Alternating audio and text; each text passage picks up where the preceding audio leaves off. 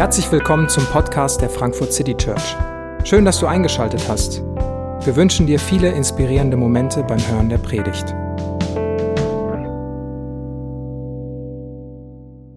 Ja, äh, hallo, schönen guten Morgen. Ich packe mal noch meine Maske weg, mittlerweile auch FFP2. Äh, das darf ich keinem sagen, aber die hat meine Frau aus der Klinik mitgebracht. Ich weiß nicht, ob sie es angemeldet hat, aber wird ja keiner erfahren. Wir sind ja hier unter uns. Ähm, schön, dass ihr heute mit dabei seid zu dieser äh, Predigt. Wir sind äh, im Lukas-Evangelium immer noch und wir beschäftigen uns heute mit dieser Geschichte. Äh, und diese Geschichte ist vielleicht die, ja, vielleicht die emotionalste, äh, persönlichste, oder eine der emotionalsten, persönlichsten Geschichten im ganzen Lukas-Evangelium. Deswegen macht es auch Sinn, dass ich heute der bin, der darüber predigen kann, denn äh, wie alle wissen, bin ich eigentlich der emotionalste Typ von allen irgendwie so. Ist natürlich Spaß, hast du wahrscheinlich gehört, auch selbst wenn du mich nicht kennst. Ähm, es ist eine Herausforderung für mich und vielleicht ist es die auch für dich, mit diesem Text dich zu beschäftigen. Äh, wenn wir so ein bisschen die, den Horizont aufreißen, was wir bisher gemacht und gehört haben, wir haben viele verschiedene Texte aus dem Lukas-Evangelium äh, gelesen, gehört, gepredigt und es geht immer wieder um diese Frage, wer ist denn eigentlich Jesus? Und er wird vorgestellt als der, der Auserwählte Gottes, der Messias, der Retter, der die Welt verändern wird, der gekommen ist, um zu retten, zu heilen, zu versöhnen, wiederherzustellen, alles neu zu machen und wieder neues Leben zum Blühen zu bringen. Und das ist ein Riesenanspruch. Und in verschiedenen Begegnungen mit einzelnen Menschen bekommen wir kleine Puzzlestücke, kleine Hinweise, immer wieder Fragen gestellt, ob das denn so ist, ob Jesus dem Versprechen gerecht werden kann. Und wir werden auch immer wieder reingeholt, ob wir das denn persönlich glauben. Und auch heute äh, haben wir wieder eine dieser Geschichten, die sich ganz zentral um, um Jesus dreht, um wer Jesus ist, was sein Anspruch ist und, und wie das vielleicht uns beeinflussen kann oder uns auch herausfordern wird. Und die Frage, die diesmal im Raum steht, ist eine relativ konkrete. Also Jesus hatte davor einen, einen, einem römischen Hauptmann, der seine Autorität anerkannt hat, wofür gelobt wurde, äh, ein, ein, für ihn ein Wunder getan, seinen Knechtgehalt. Er hat einer Witwe, die einfach nur traurig war, um nichts gebeten hat, sein ihren Sohn zurückgegeben. Und man sieht so die, die Macht und die Stärke und auch die Liebe und die Hingabe von Jesus. Er redet ganz theologisch und praktisch, auch über Johannes, der ihn angekündigt hat und bestätigt nochmal, wer er denn ist und was er denn hier zu tun hat. Und am Ende von dieser ganzen Episode steht ein Vorwurf gegen Jesus im Raum, der, der damit zu tun hat, dass Jesus mit den falschen Leuten Kontakt hat. Also Jesus, du tust Wunder, du hast krasse Autorität, du hast Lehren, die sind, die sind wirklich beeindruckend und faszinierend und vielleicht kommen die sogar direkt von Gott. Aber du hast mit, mit Zolleinnehmern, mit Sündern, mit diesen ganzen problematischen Leuten der Gesellschaft zu tun. Du, du isst und trinkst mit denen, du bist ein Säufer und ein Schlemmer. Also jemand wie du kann doch nicht so einen Umgang mit solchen Menschen pflegen. Das, das stimmt doch was nicht. Wie hast du denn so eine Gesellschaft um dich?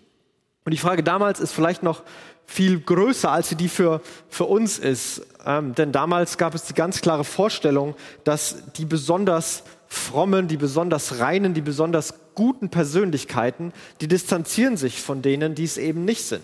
Weil da wurde über rein und unrein, heute sind vielleicht Worte dreckig und nicht dreckig oder sauber gesprochen. Und wenn jemand sauberes, jemand dreckiges anfasst, ja, dann wird er auch dreckig. Und wenn man nicht dreckig werden will, zieht man sich zurück. Und Jesus, du bist doch dieses leuchtende Beispiel. Wie kannst du denn dich mit diesem ganzen Dreck umgeben und mit diesen Leuten zu tun haben? Und diese Frage steht im Raum und sie ist für uns auch irgendwie herausfordernd. Und warum stellt man sich die eigentlich und was ist da los? Aber mit dieser, mit dieser Frage im Hintergrund beginnt auf einmal diese Episode und diese Geschichte. Und Jesus ist diesmal nicht bei irgendeinem dieser Sünder und Zöllner eingeladen, sondern bei einem Pharisäer, der vielleicht echtes Interesse hatte, der Jesus kennenlernen wollte, der irgendwie ein paar Fragen hat und die Fragen in den Raum stellt. Also ein Pharisäer hat Jesus zu sich zum Essen eingeladen, heißt es in Vers 36, und Jesus war gekommen und hatte am Tisch Platz genommen. Man muss sich das so wie so eine öffentliche Gelehrtenrunde vorstellen. Also der Tisch war in der Mitte, man lag dann mit dem Kopf zur Mitte, die Füße nach hinten und im Hintergrund konnten immer wieder mal auch ein paar Leute aus dem Dorf, aus der Stadt dazukommen und zuhören, wie sich die Gelehrten unterhalten haben. Das war so eine Mischung aus Essen und Kulturevent. Also es war nicht ungewöhnlich, dass da auch Leute mit reingekommen sind und die hat man, da war so ein Kommen und Gehen, hat man vielleicht gar nicht gemerkt, wer das alles war. Und einer dieser Leute, der kommt, ist eine Frau. Und dann heißt es, in jener Stadt lebte eine Frau, die für ihren unmoralischen Lebenswandel, also Sünderin ist hier das Wort, bekannt war. Als sie erfuhr, dass Jesus im Haus des Pharisäers zu Gast war, nahm sie ein Alabastergefäß voll Salböl und ging dorthin. Hier wird eine Frau vorgestellt und das Einzige, was wir eigentlich über sie am Anfang erfahren, ist, dass sie einen unmoralischen Lebenswandel hat. Das Wort ist hier relativ stark. Sie ist eine Sünderin. Es sind sich alle einig in der gesamten Gesellschaft, dass diese Frau, mit der sollte man nichts zu tun haben. Die hat was völlig Falsches gemacht. Die lebt nach völlig falschen Werten. Die denkt falsch, die redet falsch. Wir wissen nicht, was sie gemacht hat und ich glaube, das ist auch Absicht, dass das nicht gesagt wird und wir sollen uns nicht dran aufhängen und das irgendwie vergleichen. Wir sollen ein Gefühl dafür bekommen. Das ist jemand, mit dem wollte niemand was zu tun haben. Ausgegrenzt und, äh, und verurteilt von der ganzen Gesellschaft. Bevor wir uns empören, wie man denn sowas machen kann und wie man denn so einen Begriff wie Sünder oder Sünderin äh, mit, mit dem um sich werfen kann. Also ich glaube, dass wir wahrscheinlich die Begriffe nicht verwenden, aber die Muster gibt es bei uns ja auch. Es gibt bestimmte äh, Gruppen, bestimmte Leute, da sind sich alle einig und ich würde sagen auch zu Recht sind sich alle einig. Das geht überhaupt gar nicht. Also das ist, mit den Leuten sollte man nichts zu tun haben. Für die gibt es auch kein Verständnis. Die werden ausgegrenzt und verurteilt. Rechtsradikale wäre vielleicht ein Wort in unserer Gesellschaft, wo sich alle einig sind, zumindest 99 Prozent einig sind, dass das, dass das gar nicht geht und dass das verurteilenswert ist und ausgegrenzt werden muss. Und selbst die Leute, die so sind, versuchen sich von dem Begriff zu distanzieren. Und so ein Gefühl sollen wir bekommen. Da, da kommt so jemand kommt dahin in das Haus eines Gelehrten. Wir haben vielleicht andere Werte als die Leute damals, aber wenn jemand gegen diese Werte verstößt, gibt es die gleiche Ausgrenzung, Ablehnung, öffentliche Empörung. Shitstorm ist wahrscheinlich ein, ein neueres Wort, was dafür verwendet wird. Und sie hat diesen Plan, Jesus zu begegnen. Und dieser Plan ist Naiv, mutig, risikoreich, völlig absurd. Such dir ein, Wort aus.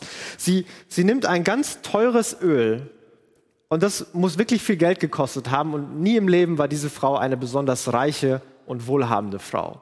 Die lässt sich das echt was kosten. Und dann geht sie an den einen Ort, wo sie sicher sein kann, dass da die meiste Verurteilung, die meiste Ablehnung. Sie geht an den elitärsten Ort der Stadt, an diese Gelehrtenrunde, an das Haus des Pharisäers. Alles nur, um Jesus zu begegnen. Sie nimmt dieses gewaltige Risiko auf sich. Sie nimmt dieses gewaltige Opfer auf sich. Einfach nur, um hinzugehen und, zu, und Jesus zu begegnen. Und sie trat von hinten an das Fußende des Polsters, auf dem Jesus Platz genommen hatte, brach in Weinen aus, dabei fielen ihre Tränen auf seine Füße. Da trocknete sie ihm die Füße mit den Haaren, küsste sie und salbte sie mit dem Öl. Sie geht da rein und vielleicht kommen schon die ersten komischen Blicke und dann begibt sie sich so langsam an das Fußende von Jesus. Vielleicht fällt es noch gar nicht so vielen Leuten auf. Und auf einmal heißt es, da brach sie in, in Weinen aus, da, da überkommt sie es, da fließen die Tränen in Strömen. Das ist wirklich stark formuliert hier. Und ich würde sagen, nie im Leben war das ihr Plan. Nie im Leben hatte sie den Plan, da von Emotionen überwältigt zu sein einfach in der ganzen großen Runde einfach wild loszuheulen, sodass alle sie anschauen, weil man es gar nicht mehr überhören kann. Mit Sicherheit wollte sie da still, unauffällig, ganz, ganz demütig hingehen, Jesus die Füße salben, Wertschätzung entgegenbringen und vielleicht nach, nach Hause gehen. Aber so einen völligen emotionalen Ausbruch von Emotionen überwältigt sein, wahrscheinlich hatte sie nicht das nicht geplant. Sie brach in Weinen aus und alle haben sie mit Sicherheit angesehen. Das war nicht nur eine Sache von zehn Sekunden, sondern fünf Minuten, zehn Minuten, die sich wie eine Ewigkeit anfühlen können. Aber sie ist so von Emotionen über, überwältigt, weil sie anscheinend ein, einen ganz besonderen Moment in dieser Begegnung mit Jesus hat. Sie, sie weint und sie, sie trocknet ihm die Füße dann mit ihren Haaren ab und, und sie, sie, sie nimmt das Öl und, und sie, sie, sie salbt die, die Füße und, und es ist dieser ganz besondere Moment. Und, und was da passiert ist und was Jesus vielleicht gesagt hat, ob Jesus gelächelt hat, das wird das Geheimnis von Jesus und dieser Frau bleiben. Aber es muss ein ganz besonderer Moment der Begegnung gewesen sein, voll Leidenschaft, voll Dankbarkeit. Und Leidenschaft, Dankbarkeit, Momente der Begegnung, das sind vielleicht Dinge, die unseren Alltag gerade nicht beschreiben, aber denen wir zumindest eine große Sehnsucht haben. Und sie hat diesen einen Moment da. Aber bevor wir das alles zu, zu positiv und, und schön uns vorstellen, die meisten Leute in dem Raum hatten wahrscheinlich kein so besonders positives Bild. Die Frau ist naiv, die ist hysterisch, die ist störend. Das ist einfach unpassend. Und ich glaube, wenn die meisten von uns in dem Raum gewesen wären, wo man so bei einer gelehrten Runde ist, es gibt Essen, auf einmal beginnt jemand wie wild loszuheulen und der ganze Saal guckt dahin, würde niemand denken, ah, das ist aber authentisch und schön, da, da freue ich mich, dass ich das miterleben kann. Sondern so, das ist viel komisch, was, was macht man da? So, das ist zu viel, das ist unpassend. Und wir wissen nicht, was die Leute gedacht haben, wir wissen aber, was der Gastgeber, der Pharisäer, gedacht hat. Als der Pharisäer, der Jesus eingeladen hatte, das sah, dachte er, wenn dieser Mann wirklich ein Prophet wäre, würde er die Frau kennen, von der er sich da berühren lässt. Er wüsste, was für eine sündige Person das ist. Jesus verstößt hier gegen diesen Reinheitsgrundsatz. Wenn Jesus diese besondere Person, dieser Prophet, der Messias, wenn er das wirklich wäre, dann würde er sich nicht von der Frau anfassen lassen. Dann wüsste er nämlich, wer diese Frau ist. Und dieser, dieser Gedanke des Pharisäers ist echt ein, ein bezeichnender. Er hat eine, eine feste Vorstellung, wie sich Jesus, wie sich Gott, wie sich der Retter, der Messias, dieser besondere Mensch zu verhalten hat. Er hat eine Erwartung und an dieser Erwartung misst er Jesus. Und vielleicht wäre unsere Erwartung nicht, dass Jesus sich nicht von einer sündigen Person berühren lassen darf. Wir hätten vielleicht andere Erwartungen. wobei vielleicht haben wir auch die ähnlichen. So wie kann, wie kann Jesus Gott sein und seine Christen seine Kirche ist so komisch? Vielleicht ist das eine Erwartung. Und das ist eine Begründung, warum man sich davon zurückzieht. Wie kann Jesus Gott sein? Wenn Jesus Gott ist, wenn Jesus wirklich diese besondere Person ist, dann, dann muss sich das für mich gut anfühlen. Dann, dann muss meine Sehnsüchte, dann müssen die da dadurch erfüllt werden. Dann muss es meine Ziele voranbringen. Wenn Jesus wirklich Gott ist, dann hätte das in der Vergangenheit nicht passieren dürfen. Dann hätte mir das erspart bleiben müssen. Dann muss es für mich logisch sein, dann muss es für mich Sinn ergeben, dann müssen meine Fragen beantwortet werden. Dann würde Jesus über, über Sexualität, über den Umgang mit Geld, über das Verhalten der Gesellschaft genau das Gleiche denken, wie ich es denken würde und genau das Gleiche richtig finden, was ich für richtig halten würde. Vielleicht sind es eher solche Sätze, solche Erwartungen, die wir manchmal bei uns ganz heimlich denken, hey, wenn Jesus wirklich Gott ist, wenn das alles wirklich stimmt, dann. Und das Gefährliche ist, das ähm, ist die Reaktion von Jesus darauf. Und da wandte sich Jesus zu ihm, also wörtlich steht hier, Jesus antwortete ihm und äh, Simon, äh, dieser Pharisäer denkt irgendwas und dann heißt es, lass mich das für dich beantworten. Da wandte sich Jesus zu ihm, Simon, sagte er, ich habe dir etwas zu sagen. Simon erwiderte, Meister, bitte sprich. Jesus antwortet auf die Gedanken. Also nur als kleine Implikation. Ne? Die Frage ist, weiß Jesus eigentlich, wer diese Frau da ist? Und Jesus antwortet mit, ich weiß übrigens, was du denkst. Also natürlich weiß Jesus, wer diese Frau ist. Aber auch hier macht es Jesus wieder ganz persönlich. Er, er will keine generische, allgemeingültige Aussage hier in den Raum stellen. Er will sich nicht an dem theologischen Philosophieren beteiligen. Er macht es ganz persönlich. Simon, der Name des Pharisäers kommt hier zum ersten Mal vor. Simon, ich habe dir etwas zu sagen. Ich kenne deine Gedanken. Ich kenne deinen Namen. Und ich will mit dir sprechen. Okay, bitte sprich. Zwei Männer hatten Schulden bei einem Geldverleiher, begann Jesus. Der eine schuldete ihm 500 Denare, der andere 50. Keiner der beiden konnte seine Schulden zurückzahlen. Daher ließ er sie ihnen. Was meinst du? Welcher von den beiden wird ihm gegenüber wohl größere Dankbarkeit empfinden?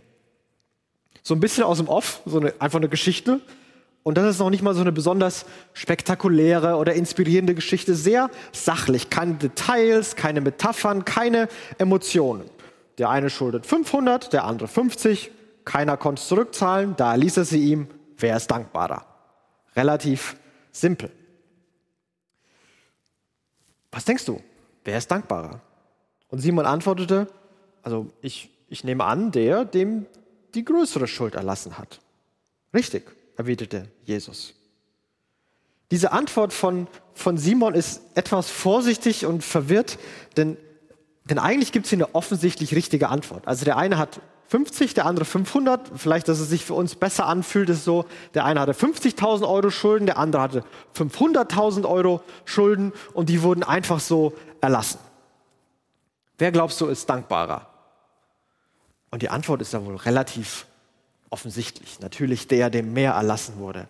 Aber er reagiert so zögerlich, so vorsichtig, weil ich glaube, dass sich bei ihm und vielleicht auch bei uns so langsam so ein bisschen Verwirrung breit macht. So, hä? Was passiert hier? Worum geht's hier? Hier ist eine hysterische Frau in der theologischen Gelehrtenrunde. Jesus, ein möglicher Prophet, lässt sich von einer unreinen Sünderin berühren. Und dann redet Jesus von zwei Männern und denen werden beiden die Schuld unterlassen. Schulden erlassen. Was? Worum geht's hier? Jesus, was ist dein Punkt? Und der erste Punkt, glaube ich, den Jesus mit all dem macht, ist, er durchbricht erstmal unsere Erwartungen. Er durchbricht erstmal, was er vielleicht direkt zur Frau hätte sagen sollen, wie er direkt hätte Simon begegnen sollen, wie er direkt die Frage hätte direkt beantworten sollen. Nein, er durchbricht das alles und er, er geht seinen eigenen Weg, seine eigene Agenda. Nicht um gemein zu sein, sondern weil er auch mit Simon echte Begegnung möchte. Und dann beginnt Jesus zu erklären, wie das alles zusammenhängt und worum es hier geht. Dann wies Jesus auf die Frau und sagte zu Simon, siehst du diese Frau? Und diese simple Frage, dieser simple Satz ist, glaube ich, ganz schön gewichtig gewesen. Jesus spricht sie mit Frau an. Jesus sagt nicht die da oder die Sünderin, sondern Jesus sagt, hey, siehst du diese Frau? Und das Wort, das hier verwendet wird, ist das ganz normale Wort für Frau. Das Wort eine Frau, die ein Mensch ist, die ein Mitglied in der Gesellschaft ist. Und es, es ist ein, eine Rückkehr zur Normalität. Sie wird nicht mehr abfällig oder ausgrenzend verurteilen behandelt, sondern sie ist eine Frau. Und Jesus behandelt sie viel besser, als sie alle andere behandelt haben. Und er beginnt da mit diesem Satz, hey, siehst du sie? Siehst du diese Frau? Wahrscheinlich wurde sie, diese Frau schon lange nicht mehr so normal angesprochen. Ich bin in dein Haus gekommen und du hast mir kein Wasser für meine Füße gereicht. Seba hat meine Füße mit ihren Tränen benetzt und mit ihren Haaren getrocknet. Du hast mir keinen Kuss zur Begrüßung gegeben. Sie aber hat, seit ich hier bin, nicht aufgehört, meine Füße zu küssen. Du hast meinen Kopf nicht einmal mit gewöhnlichem Öl gesalbt. Sie aber hat meine Füße mit kostbarem Salböl gesalbt. Jesus stellt diese Frau und Simon gegenüber. Simon, du hast dich mir gegenüber distanziert verhalten, an der Grenze zum Unhöflichen. Also nicht alles davon war gesellschaftlich notwendig. So Füße, Füße waschen manchmal schon, kam auf den Umstand an, mit Ölsalben, das, das, war, das war eigentlich, wäre so ein Zusatz gewesen, so eine besondere Wertschätzung. Simon, du warst mir gegenüber distanziert. Von Anfang an. Du hast Fragen gestellt, du hast versucht, mich einzuordnen. Du hinterfragst mich. Du bist distanziert. Diese Frau hat mich mit tiefer Wertschätzung und Dankbarkeit behandelt. Sie hat nichts anderes als Hingabe, Wertschätzung und Vertrauen mir gegenüber gezeigt. Sie ist weit über das gegangen, was, erwart, was, was zu erwarten wäre, was sie hätte tun müssen. Simon wird der Frau gegenübergestellt und er verliert den Vergleich. Aber das wirklich Interessante an diesem Text ist, dass Jesus diese ganze Diskussion sowohl um die Frau als auch um Simon, dass er die um sich selbst drehen lässt. Er ist der Vergleichspunkt. Er ist der, der das Entscheidende ist. Er ist der, der behandelt wird. Und diese Frage steht im Raum. Wie behandelst du Jesus? Simon, du behandelst mich distanziert. Diese Frau behandelt mich wertschätzend und voller Vertrauen. Jesus stellt sich selbst in den Mittelpunkt. Und Jesus gibt erstmal gar keine Begründung und gar keine Selbstrechtfertigung, warum er sich in den Mittelpunkt stellt und ob er denn der Prophet ist und ob er denn dieser Messias ist und ob er denn Gott ist. Er setzt diesen Selbstanspruch, hey, ich bin hier der Mittelpunkt und alles, was hier passiert, hier geht es eigentlich um mich. Er setzt das wie ganz selbstverständlich in den Mittelpunkt. Und aus dem fragwürdigen Verhalten der Frau und auch aus dem fragwürdigen Verhalten von Jesus, zumindest aus Simons Sicht und vielleicht auch aus unserer Sicht, wird eine ganz neue Frage. Nämlich, wie behandelst eigentlich du Jesus? Wie, wie behandelst du Jesus? Bist du, bist du distanziert? Hinterfragst du Jesus? Bist du bei deinen Erwartungen und misst Jesus daran, vergleichst Jesus, ob er das erfüllt? Oder bist du einfach nur voll Vertrauen und, und Wertschätzung und dankbar und, und bringst dein Bedürfnis ganz ehrlich vor ihn? Wie begegnest du eigentlich Jesus? Und diese Frage ist auf einmal ganz groß in diesem Text und was Lukas immer wieder macht, was Jesus immer wieder macht, er, er rüttelt an dieser Beobachterrolle.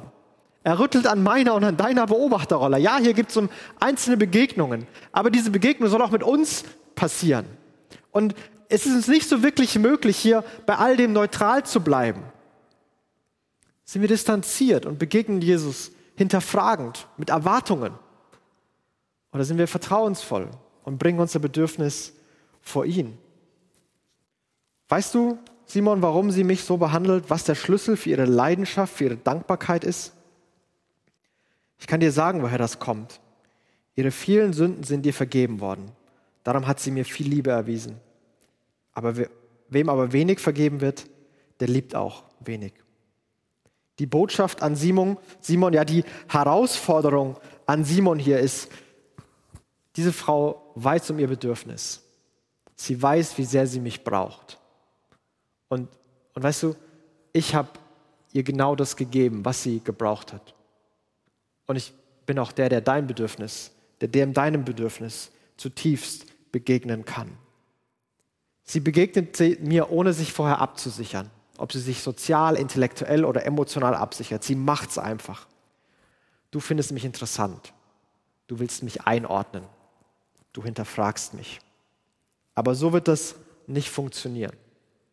So wird Begegnung mit Jesus, Beziehung mit Jesus nicht funktionieren. Ich muss sagen, ich finde die, die, die Leidenschaft und die, die Dankbarkeit dieser, dieser Frau wirklich inspirierend. Und Leidenschaft, Emotion in der, in der Gottesbeziehung ist was unglaublich Wichtiges. Und das ist nicht der Teil, der mir besonders leicht fällt. Diese, diese, ein emotionaler, aufblühender Teil, das ist nicht meine Welt. Meine Welt ist die, die intellektuelle Welt. Sich Fragen stellen, Fragen zu beantworten, sich Gedanken zu machen. Macht das überhaupt Sinn, sich damit zu beschäftigen? Und auch alles, das ist gut und ich will gar nicht weniger intellektuell sein. Ich will auch nicht versuchen, dass wir jetzt den Verstand zu Hause lassen und ab jetzt nur noch Emotionen haben. Darum geht es überhaupt nicht. Aber diese Leidenschaft, diese Dankbarkeit, die aus der Begegnung zu Jesus kommt, die finde ich wirklich inspirierend. Und nach der sehne ich mich auch ein Stück weit. Ein Vorsatz, den ich am Anfang dieses Jahres, ich versuche mal so ein bisschen zu reflektieren und was ich mir wünsche. Und eine Sache, die ich für dieses Jahr aufgeschrieben habe, war ähm, Leidenschaft für Jesus neu erleben. Leidenschaft für Jesus neu erleben. Weil ich gemerkt habe, und ich habe durch Corona wurde es bei mir sogar diese, diese, diese ganze Zeit äh, noch intensiver und noch schlimmer, dass ich gemerkt habe, wie wenig Leidenschaft da eigentlich da ist. Ich habe keine Glaubenszweifel, dass mir das, dass ich das, ob das wirklich stimmt oder dass es keinen Sinn mehr macht. Ich finde die Bibel weiterhin absolut vertrauenswürdig und, und sinnvoll und, und glaubwürdig. Und das, das ist alles nicht das Thema. Aber, aber die Leidenschaft, die, die, die Freude, die, die Begegnung, die ist irgendwie auf der Strecke geblieben. Da gab es jetzt keine, da gab es jetzt keine große Katastrophe, wo es einen Moment gab, so es war da und bam, ist es was passiert und dann nicht mehr. Schleichender, langsamer Prozess, dass ich beginne, meine Bedürfnisse nicht mehr direkt und zuerst und, und mit diesem ganzen Risiko vor Jesus zu bringen. Dass ich Wege finde, mich abzulenken, mich zu beschäftigen. Es gibt Wege, wie man Bedürfnisse einfacher, bequemer, kontrollierbarer, nach, nach Ruhe, es geht auch einfacher. Dann mache ich nehme ich mein Handy und dann, dann schaue ich mir bei YouTube irgendwelche Comedy-Videos an und dann ist ein bisschen Ruhe und Freude da, statt Ruhe und Freude in der Begegnung mit Jesus zu finden. Und so ist es ein Prozess gegeben und so finde ich das wirklich inspirierend und auch herausfordernd für mich, mein Bedürfnis, dem wieder ins Auge zu blicken, was, da, was ich wirklich brauche und was ich nicht habe und das einfach Jesus vor die Füße zu legen. Nicht mit, jetzt mach mal, hier so, das Bedürfnis, sondern, Herr Jesus, ich brauche dich. Jesus, ich, das, ist, das bin ich, das denke ich, das fühle ich, das habe ich, das habe ich nicht. Hier, ich brauche dich. Und überall im Lukas-Evangelium, wo Menschen das tun, wir haben das schon gesehen und wir werden es noch sehen. Überall, wo Menschen ehrlich Jesus begegnen, hey, ich brauche dich, ohne Forderungen zu stellen, ohne große Erwartungen zu haben, überall da gibt Jesus Gnade. Und so auch hier. Zur Frau sagt Jesus, deine Sünden sind dir vergeben ein absoluter Zuspruch und eine Bestätigung, dass ihr wirklich vergeben ist. Die Schuld, die ihr ganzes Leben bestimmt hat, durch die sie ausgegrenzt wurde, durch die sie belächelt wurde, durch die sie Freunde verloren hat, durch die sie ihren Job verloren hat, aufgrund der sie sich verstecken musste, den Mut verloren hat und das Leben einfach schwer war. Jesus sagt, all das ist jetzt vorbei. Deine Schuld ist dir vergeben. Und dieser Zuspruch, der ist vielleicht einer der Zusprüche, den, den wir hören müssen. Dabei geht es nicht um darum, ein schlechtes Gefühl loszuwerden. Schuld ist viel mehr als, ich fühle mich gerade schlecht, ich bin mit mir unzufrieden. Da geht es um viel mehr. Da geht es um diese, diese Last, die uns, dass wir uns verstecken. Dass wir nicht mehr sagen, was wir machen, was wir fühlen, was wir denken. Dass wir anderen was vorspielen. Dass wir nicht mehr so mutig werden, sondern viel zögerlicher sind. Dass wir besonders getrieben sind, statt in uns zu ruhen. Und Jesus sagt dir, deine Sünden sind dir vergeben. Und jeder, der Jesus begegnet, ich brauche dich. Und das ist mein Problem. Das ist meine ganze Lebenslast, meine ganze Lebensproblematik. Jesus, hier, ich brauche dich. Deine Sünden sind dir vergeben. Das sagt Jesus. Gott und Mensch können dich nicht mehr anklagen. Du bist frei von dieser Last. Einfach so. Das ist Gnade.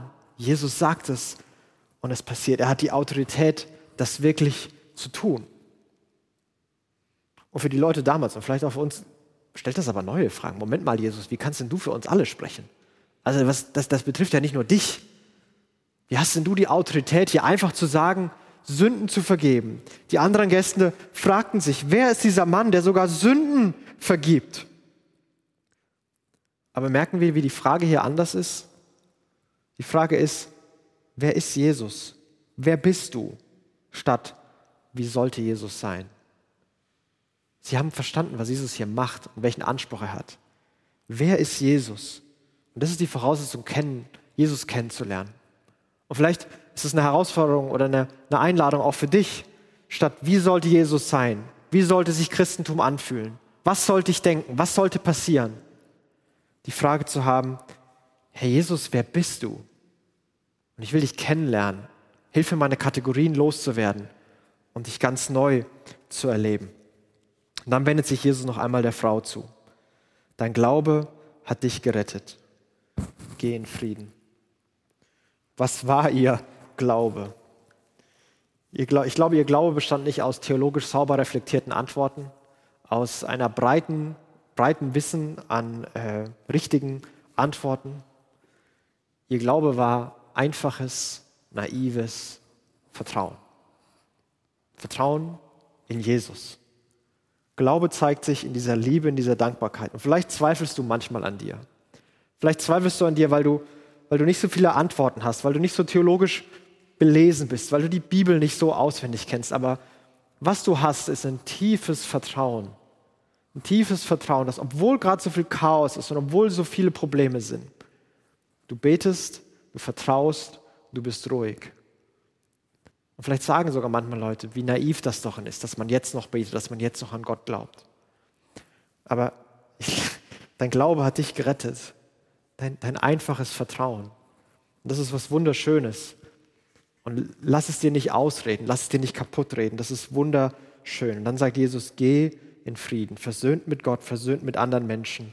Deine Last ist weg, du kannst wieder aufblühen. Diese ganze Geschichte ist eine Einladung an uns, Erwartungen hinter uns zu lassen und Jesus so zu begegnen, wer er ist. Jesus, wer bist du? Und Jesus, ich brauche dich. Das ist meine Last, das ist meine Sünde, das ist mein Bedürfnis, das ist meine Herausforderung. Hier. Keine Ahnung, was jetzt passiert, aber hier. Jesus, ich brauche dich. Und ich möchte dich einladen, dass du diesen Moment, das jetzt für dich vielleicht ganz persönlich denkst, dass du das in, in dem kommenden Lied und dem, was im Gottesdienst noch ist, vielleicht, dass du dir heute Nachmittag oder in der Woche immer wieder diese Momente nimmst. Jesus, ich brauche dich und hier bin ich. Nicht noch eine Predigt, nicht noch ein Buch, nicht noch mehr Bibelverse. Jesus, ich brauche dich. Ich brauche dich. Und hier bin ich. Und ich möchte dich einladen, Jesus so zu begegnen.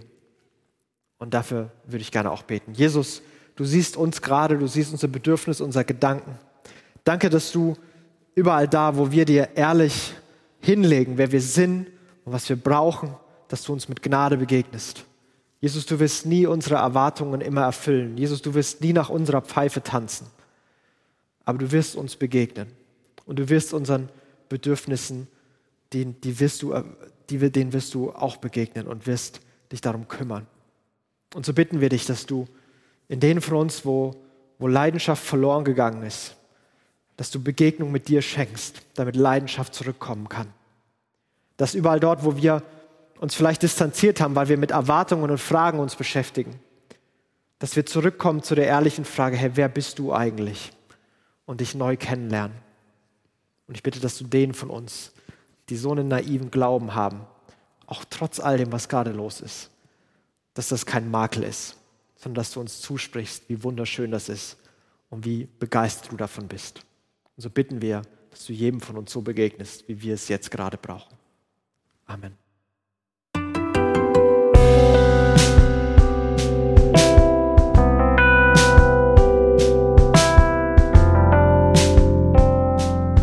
Wir hoffen, die Predigt hat dich inspiriert. Wenn du uns kennenlernen möchtest, dann schau einfach mal auf unsere Homepage www.frankfurtcitychurch.de oder besuch uns in unseren Gottesdiensten. Bis dann!